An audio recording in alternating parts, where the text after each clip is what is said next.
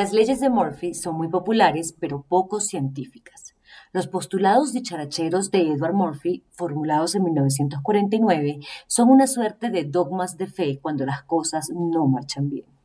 Cuentan que el ingeniero estadounidense los compiló después de darse cuenta de que todos los electrodos de un arnés para medir los efectos de la aceleración y desaceleración en pilotos estaban desconectados, luego de varias semanas de preparar ese experimento. Con el tiempo, las afirmaciones si algo puede salir mal, saldrá mal, nada dura para siempre y todas las piezas de una máquina se romperán, o la otra fila siempre es más rápida, se convirtieron en creencias populares, así no tengan mucha ciencia. Pero cuando una sociedad empieza a creer que nada tiene sentido, que todos estamos mal, que no hay mucho futuro, que el progreso o el crecimiento son confabulaciones capitalistas, las cosas verdaderamente terminarán mal.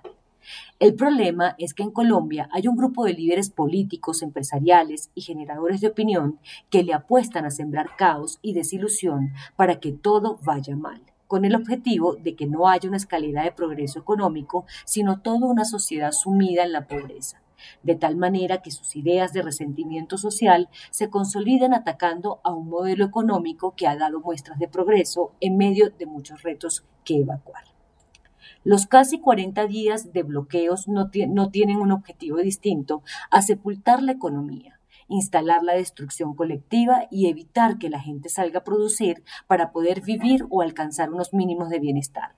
Y es que la estrategia de los bloqueos tiene aliados complejos. El primero es la pandemia, que generó un estado de tensión individual y social por las cuarentenas, los tapabocas, los cierres comerciales, el distanciamiento y el estudio y el trabajo en casa.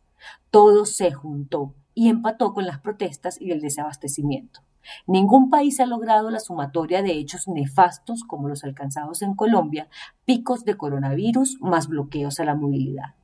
El segundo aliado de los largos bloqueos son las movidas oscuras de los jugadores de póker que no quieren ceder y le apuestan a que todo vaya mal, a que las posiciones se radicalicen y el caos se instale en las rutinas diarias. Las protestas no solo han perdido el horizonte en los temas angulares de los pliegos de peticiones, pues el gobierno nacional las ha cumplido, por ejemplo, subsidio a los jóvenes, sino que se han vuelto en contra de las mismas familias que ven cómo todo es más traumático, caro y oscuro.